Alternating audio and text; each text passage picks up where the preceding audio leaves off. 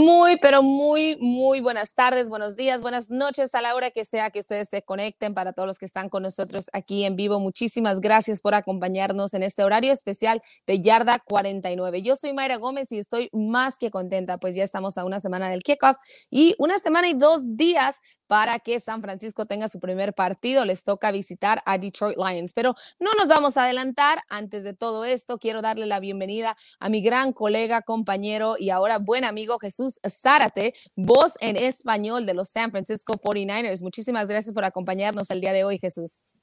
El placer eh, es mío, la verdad, platicar con ustedes, Mayra, con toda la afición de los San Francisco 49ers.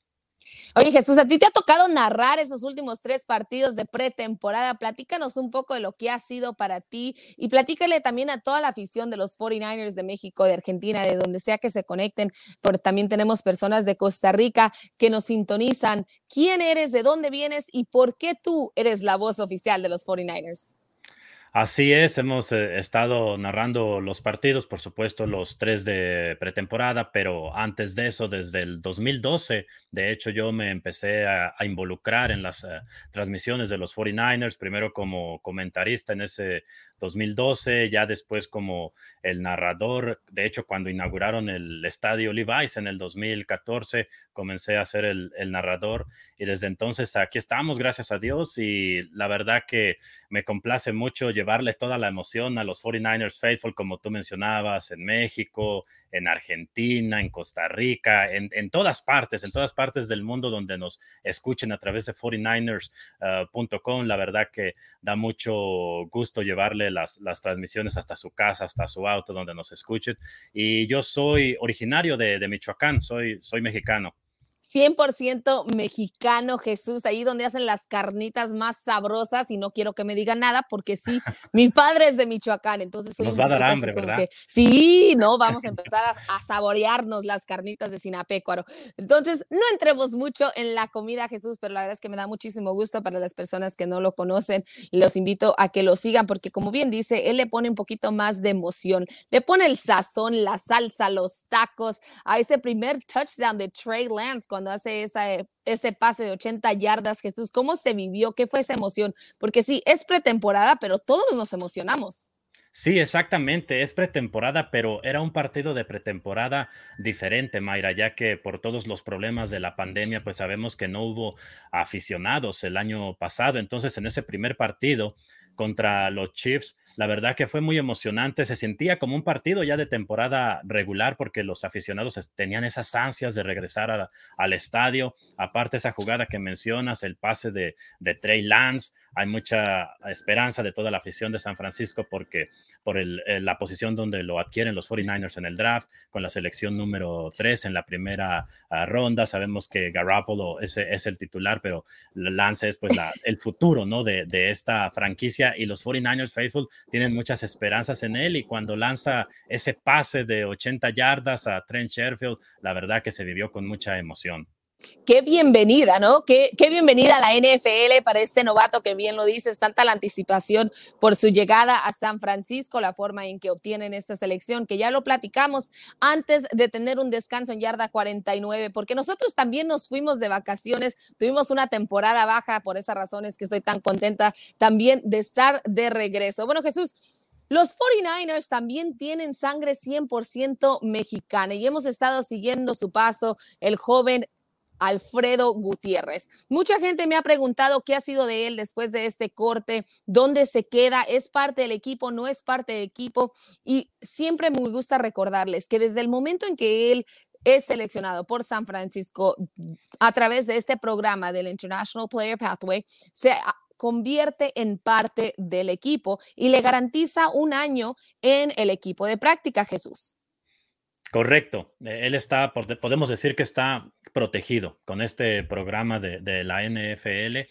Y, de hecho hay que tener paciencia, ¿no? No va a ser de la noche a la mañana, como tú mencionas, va a, ayer lo anunciaron, apenas el equipo lo hizo oficial, va a la escuadra de, de práctica, anunciaron a 13 jugadores y entre ellos iba a Alfredo Gutiérrez a la escuadra de práctica y entonces allí va a tener una gran oportunidad de seguir desarrollándose para cuando llegue su momento de jugar esté listo. Y Shanahan, de hecho, tuvimos eh, hace un par de semanas eh, atrás, recordarás, eh, Mayra, de preguntarle al mismo Shanahan cómo iba Alfredo Gutiérrez y él nos decía que está haciendo las cosas bien, que está representando de buena manera a México y que se está acostumbrando a lo que hacen los 49ers. Dicen que lo han utilizado en jugadas en el juego terrestre, bloqueando. Entonces se está adaptando a todo eso, pero dice que, dice Shanahan que le encanta tener a Alfredo Gutiérrez con los 49ers. Así es, fue, dijo, está, he's balling. Eh, fue, la mejor forma de, de, de hacer esa esa respuesta de responder.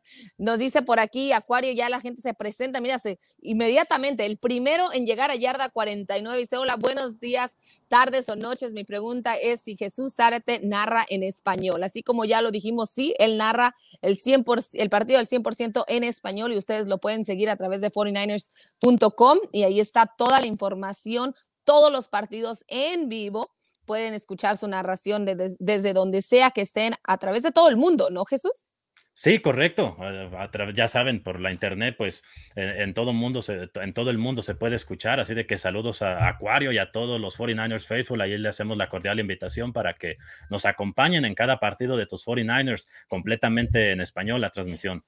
Regresando nuevamente al tema con Alfredo. Alfredo Gutiérrez, les repito, sí es parte de Spark Squad. Estaba, él, es curioso porque había algunas personas que decían, esto es parte del marketing, esto no tiene nada que ver, no le van a dar oportunidad. De hecho, él hizo su debut corto, pero hizo su debut en la pretemporada este año. Él se mantendrá con el equipo, ha estado practicando, practicó con George Quiero, practicó con Chico, practica con los jugadores de primer equipo, Jesús. Entonces, creo que eso es importante. Todo este año vamos a continuar, vamos a seguir su paso, vamos a ver cómo es que él se va modificando, que él va haciendo, hecho, haciendo los cambios para que eventualmente para el próximo año esperemos tenga la oportunidad de estar ya con el, con el primer equipo Jesús. Sí, correcto. Miren, que, por ejemplo, que lo miren de esta manera, que observen lo que está haciendo Isaac Alarcón con los cabos. De hecho, él eh, va otra vez a la escuadra de práctica y él llegó primero a la NFL que, Alfredo. Por eso les decía, hay que tener paciencia, no va a ser de la noche a la mañana, pero lo, lo más importante es que ya está ahí, ya está con los 49ers, ya está aprendiendo. De hecho, durante las prácticas, Mayra, nos hemos dado cuenta que muchas veces se está platicando con, con Trent Williams o incluso, eh, incluso haciendo ejercicios con Trent Williams. Entonces, imagínate tú lo valioso que es esto para, para Alfredo, todos los consejos que le puede dar un hombre como Trent Williams, que sabemos que es eh, el mejor, eh, para mí, en mi opinión, el mejor uh, tackle izquierdo de, de, la liga y un liniero ofensivo de ese calibre, la verdad que le puede ayudar bastante a Alfredo y todos sus compañeros en general, sus entrenadores. Este es un momento muy valioso de aprendizaje para Alfredo Gutiérrez seguir desarrollándose y como lo decía al principio, cuando llegue su momento, mostrar toda su calidad. Sí, la verdad que poder entrenar al lado de Trent Williams, bien lo dices, no tiene precio. Es algo increíble la forma en que él, el mismo, el veterano lo apoya, el veterano celebra sus pequeños triunfos. Qué emoción haberlo escuchado durante el campamento. Entonces, le deseamos el mayor del éxito, Alfredo. Nosotros seguiremos su paso camino a camino aquí en Yarda 49 para ver cómo va mejorando y estaremos haciendo su comparación. Pero vámonos ahora a lo que sucedió hace un par de días, porque hay muchísima historia en San Francisco. Tanto así que Dwight Clark, el protagonista de esa famosa The Catch, tiene un evento particular. Matt Mayoko, nuestro colega, nos hizo la invitación de estar con él el martes y tuvimos también la oportunidad de hablar con George Kittle, ya que él fue quien recibió el primer premio. Tenemos una, pequeño, una, una pequeña entrevista, no completa, pero sí la tenemos aquí para ustedes, entonces vamos a escucharla. Oh, no, nos dice la productora que de hecho para escucharla tendrán que hacerlo a través de nuestras redes sociales, pero tuvimos la oportunidad de platicar con George Kittle, quien es uno de esos grandes líderes. Precisamente por esa razón, Jesús, le otorgan el premio del Dwight Clark Foundation. Es el primer premio en la historia a ser premiado para George Kittle y uno de, las, de los momentos más emotivos de la noche sucedió no en el escenario, sino detrás de él, cuando el hijo de este legendario jugador de los 49ers está platicando con Kittle, con el tight end, y le dice, es que cuando yo vi tu energía, cuando vi la forma en que disfrutas el juego, yo dije, es como mi papá. Así lo hacía mi papá. Y de eso se trata este tipo de eventos. Si quieren saber más a fondo de ello, pueden encontrarlo en Letters 287. Jesús, ¿qué es lo que tú opinas al respecto sobre este premio, sobre todo el evento y el hecho de recordar a un legendario como lo fue, como lo es Dwight Clark? Bueno, a mí me parece extraordinario, fantástico, especialmente el premio bien merecido. Sabemos lo que representa George Kittle dentro del terreno de juego, un ala cerrada muy completa, que sabe bloquear, que sabe por supuesto recepcionar, es un líder como lo mencionabas, y fuera de la cancha también un, líder en la comunidad, es, un, es un gran jugador en todos los sentidos, en, las conferencias de prensa, siempre le pone el buen humor, de hecho apenas la semana pasada allí junto con, con Joe Staley, que ahora es parte de, los medios, eh, allí los dos estaban bromeando y fue una conferencia de prensa, la verdad, con muy buen sentido del humor. Entonces yo creo que bien merecido para, para George Kittle y lo que mencionabas de Dwight Clark, pues la verdad que Dwight Clark, sabemos, una gran leyenda de, los 49ers con esa tremenda atrapada a pase de Joe Montana contra los Vaqueros. Y, eso fue lo que da inicio a, la dinastía de los 49ers en, en los 80s. Entonces, la verdad, Dwight Clark representa muchísimo para los San Francisco 49ers. Así es. Bueno, Jesús, para las personas que quieren saber más, ya se los decía, pueden seguirnos en nuestras redes sociales. Allí hay información. También buscar Letters to 87, que es una recopilación de cartas donde cuentan historias, platican sobre eh, precisamente Dwight Clark, lo que fue, dónde estaban estos jugadores, dónde estaban estos aficionados. Es un libro impresionante que los invito a, a comprarlo si es que ustedes aún no lo tienen. Saludos a todas las personas que se están conectando nuevamente. Robles, Robles Germán dice saludos cordiales desde Mexico Club 49ers México presente. Mayri Jesús, les mandamos un abrazo fuerte, un abrazo de regreso. También por aquí ya nos estaban preguntando sobre los jugadores, así que decían, ¿qué está sucediendo con Bosa? ¿Qué está sucediendo con Joe Staley? ¿Qué está sucediendo con todos los jugadores? Jesús, el equipo hizo el recorte, 53 jugadores, 16 equipos, 16 eh, jugadores al equipo de práctica más a Alfredo Gutiérrez, porque recordamos que esos son International Player Pathway, no cuentan en con 16 jugadores, tienen un espacio adicional. Ahora, la pregunta siempre ha sido quién será el quarterback número uno. Está tan frustrado Kyle Shanahan que hace unos días, apenas ayer, dice, es que no tengo que decir quién va a ser el número uno. Ustedes ya lo saben, es tan obvio como quién trae ese el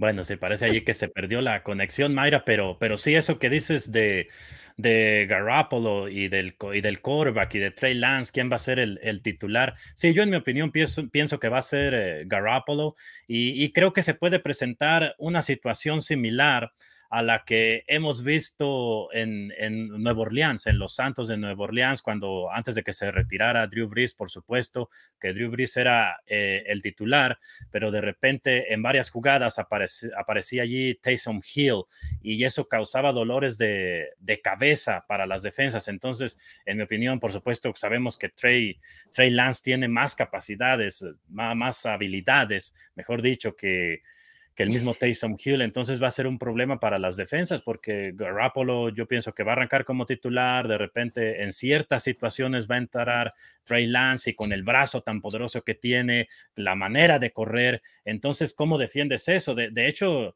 Shanahan nos dio una, una probadita el otro día contra los Raiders. Claro que allí eh, lo, hizo más seguido, no están intercambiando los mariscales. Eso no, yo creo en un juego de temporada regular no, no lo vamos a ver porque sabemos que en la pretemporada son planeaciones muy, muy básicas, ¿no? Para, para no enseñar tampoco las armas a, a los rivales, pero sí durante la temporada regular, en mi opinión, creo que se puede presentar algo así como lo que hemos visto con, con Drew Brees, que, vimos en el pasado con Drew Brees y con, y con Taysom Hill que precisamente Jesús fue de, con quien platicó Jimmy Garoppolo, porque esto es algo que ya estaban planeando. Ven cómo mis locuras no están tan fuera de, se los conté y se los platiqué cuando recién llega Trey Lance a San Francisco y les digo, ¿saben?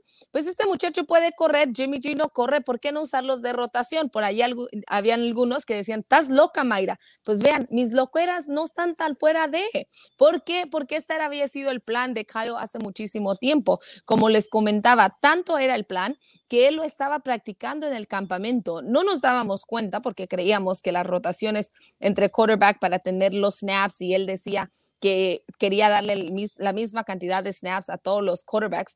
Sin embargo, era tanta la planeación que cuando Jimmy G encontró a Drew Brees allá en, en, la práctica que tuvieron en conjunto con los Chargers, le preguntó qué era lo mejor que podía hacer, cómo hacer esto funcionar, porque era algo que iban a estar haciendo. Nosotros todavía no lo veíamos en acción, por lo menos no en un partido, porque como bien dices Jesús, no fue hasta el partido en contra de los Raiders y dices, no va a ser así la temporada, pero ¿cómo no?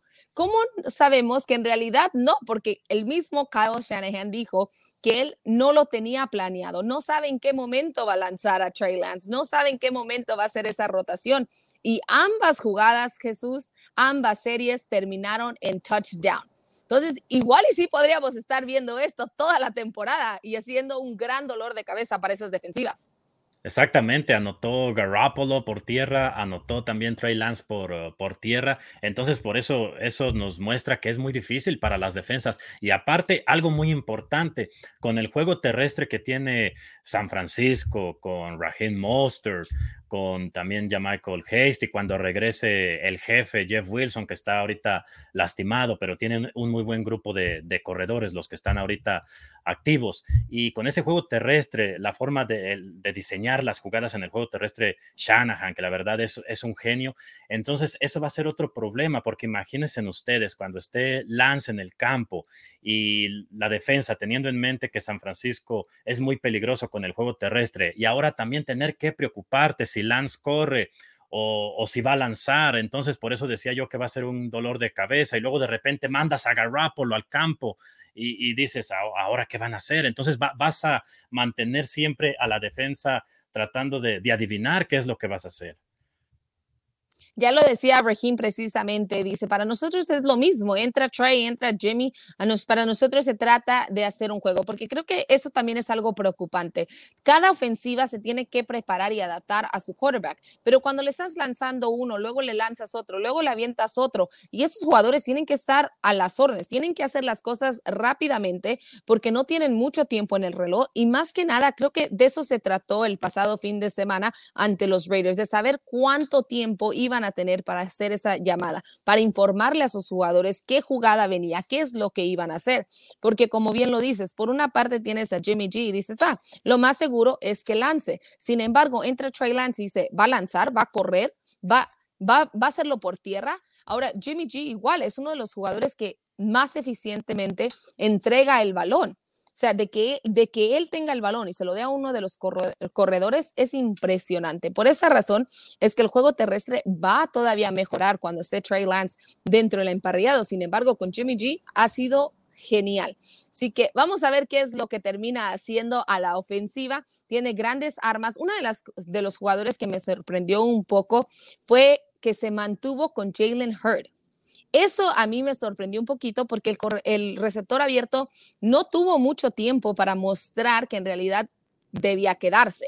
Entonces Jesús, cuando dicen, sí se queda, dije, wow, pues creo que las dos atrapadas que hizo este fin de semana le funcionaron.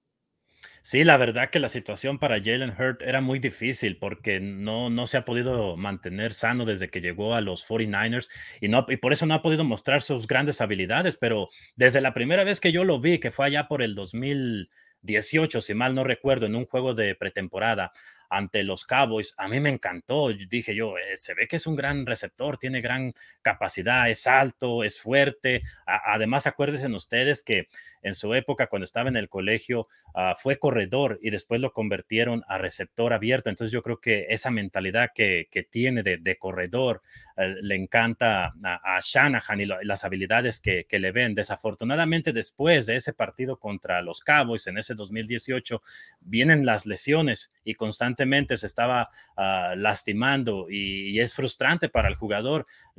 Podemos poner el ejemplo de Jason Barrett, que también se estuvo lastimando constantemente y afortunadamente para él, qué bueno que la temporada pasada se recuperó y pudo mostrar toda su calidad. Entonces yo creo que si Jalen Hurst se mantiene sano, puede suceder algo similar, ¿no? Mostrar toda la capacidad que tiene. Y yo creo que por eso Mayra, uh, Shanahan, John Lynch y todo el cuerpo de, entrenadores de los 49ers deciden darle la oportunidad a, Jalen Hurt, apostándole a que se mantenga sano porque ven gran potencial en él.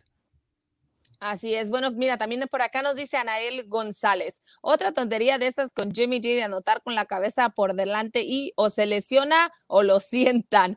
Fíjate que es curioso porque de hecho le preguntamos en la conferencia después de eso y dice, sí, hubiese sido una gran tontería si hubiese terminado lesionado. Afortunadamente no fue el caso. Dice que en un instante vio y dijo, oh, está súper, está abierto, el, puedo entrar sin problema. Dice, en cuanto voy a medio aire, dije, oh, oh, quizá no fue la mejor idea. Afortunadamente no salió lesionado y no nos tenemos que preocupar por eso.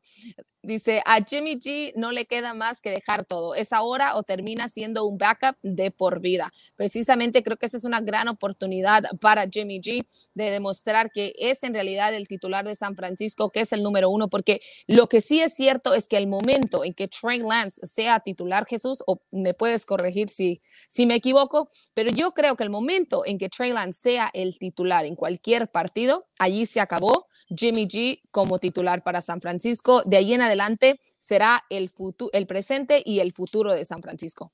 Y yo creo que precisamente por eso eso puede provocar que, que Jimmy Garoppolo pues trate de, aumentar su nivel, ¿no? Porque siempre la, la, competencia interna sabemos que en cualquier equipo es buena, porque eso hace que todos estén con las pilas bien puestas, porque en cualquier momento te puedes ir a la, a la banca, ¿no? Y en el caso de, de Jimmy Garoppolo, eh, él lo explicaba, ¿no? Cuando dice que, que Shanahan, que Lynch hablaron con él, antes de decidir reclutar un quarterback en, el draft y ya cuando viene Lance, de hecho el mismo Jimmy Garoppolo es el mismo que lo felicita, le manda un texto y entonces entiende que, que va a ser una competencia, pero a la vez también lo, lo que me gusta de Jimmy Garoppolo es que es muy humilde, no muestra nada de ego porque él está dispuesto a enseñarle todo lo que él pueda a, Trey Lance, ¿no? Y eso es siempre importante para un novato que un, mariscal veterano como, como Jimmy Garoppolo te esté enseñando cosas que te pueden ser muy, muy útiles en tu, en tu juego. Y esa jugada que mencionaban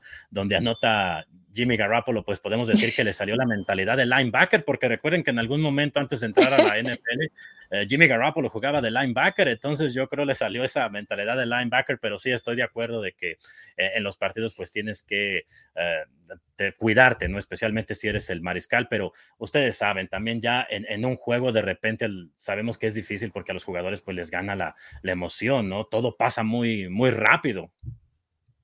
Sí, exactamente. Y fue precisamente lo que sucedió. Bueno, pasando, hablando precisamente de que las cosas pasan rápido, el tiempo pasa volando. Así que antes de continuar y entrar en el tema de la defensiva, vamos a ver, porque ya cuando sale el roster, todo el mundo empieza a decir, sí, me huele a Super Bowl, no me huele a Super Bowl.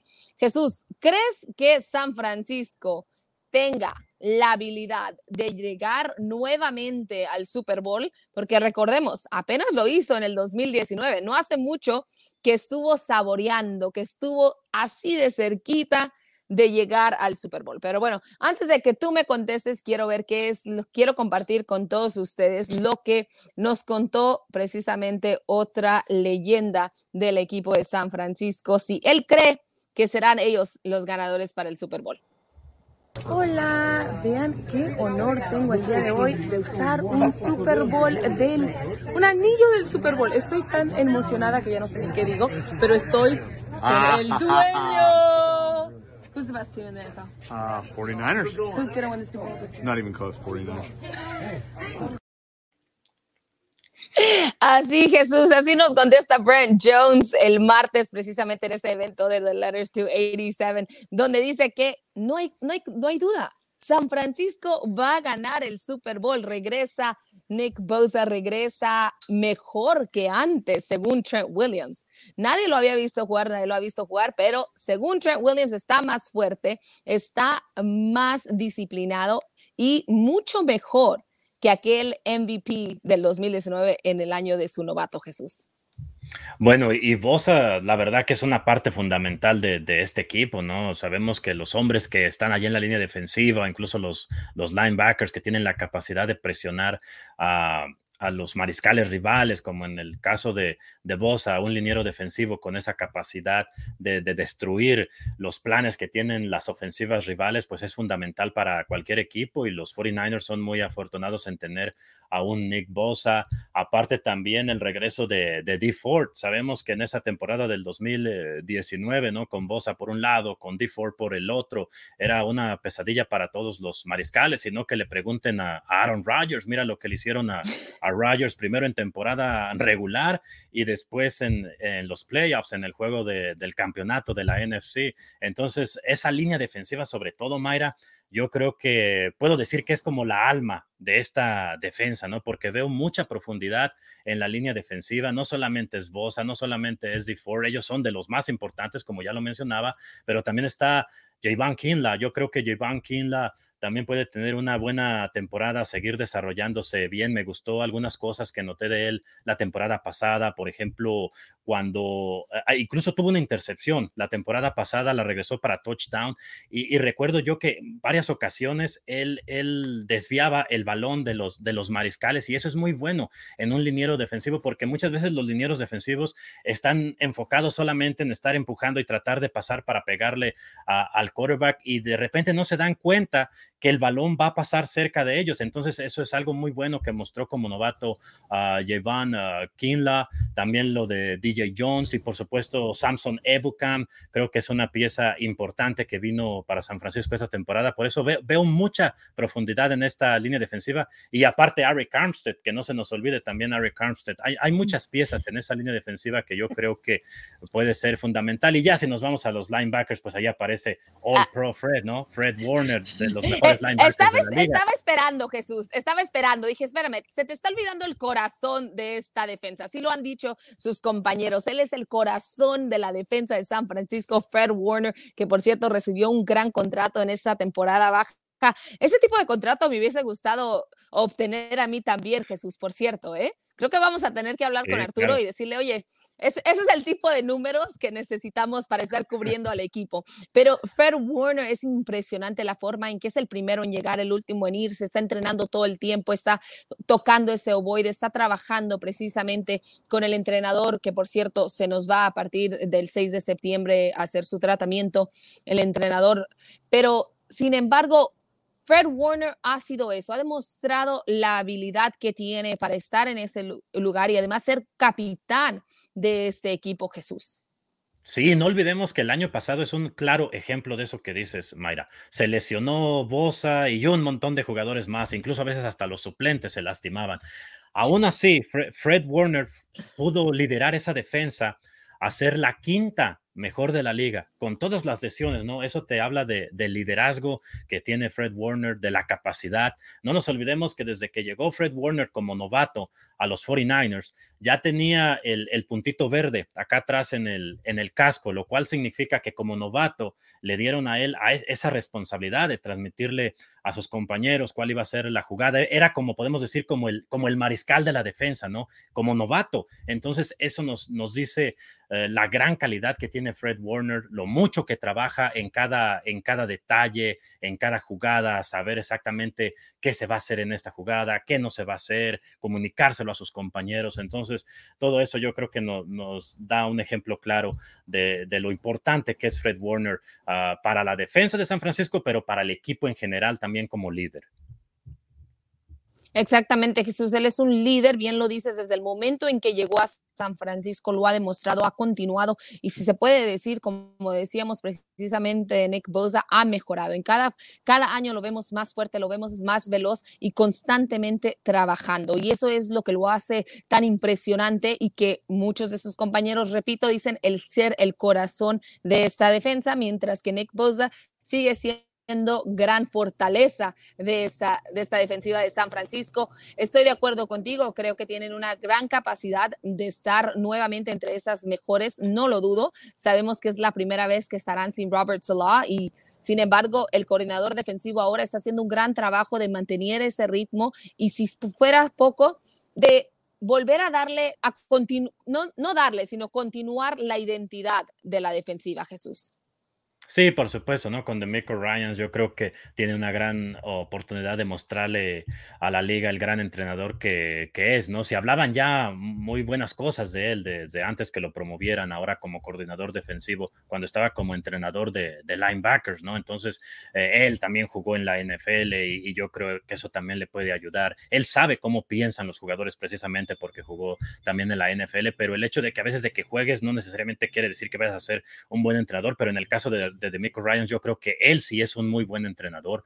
El, mismo Fred Warner, ahorita que acabamos de hablar de él, varias veces cuando le preguntan sobre, sobre su entrenador eh, defensivo, dice que eh, la verdad habla maravillas eh, de él. Y yo, y yo sé que obviamente no va a decir otra cosa, pero yo lo siento sincero. Siento, siento que las palabras de, de, Fred Warner, la verdad, transmiten a, a, nosotros cuando estamos ahí en las conferencias de prensa, la verdad, lo que es él como, como entrenador, ¿no? Y cuando lo escuchas también a, a él mismo, a de Mico Ryans en, la, en las conferencias de, de prensa, notas, ¿no? La forma en que, en que explica cosas. Uno, uno se da cuenta, ¿no? Cuando la verdad e, e, es un entrenador de, de, gran, de gran capacidad.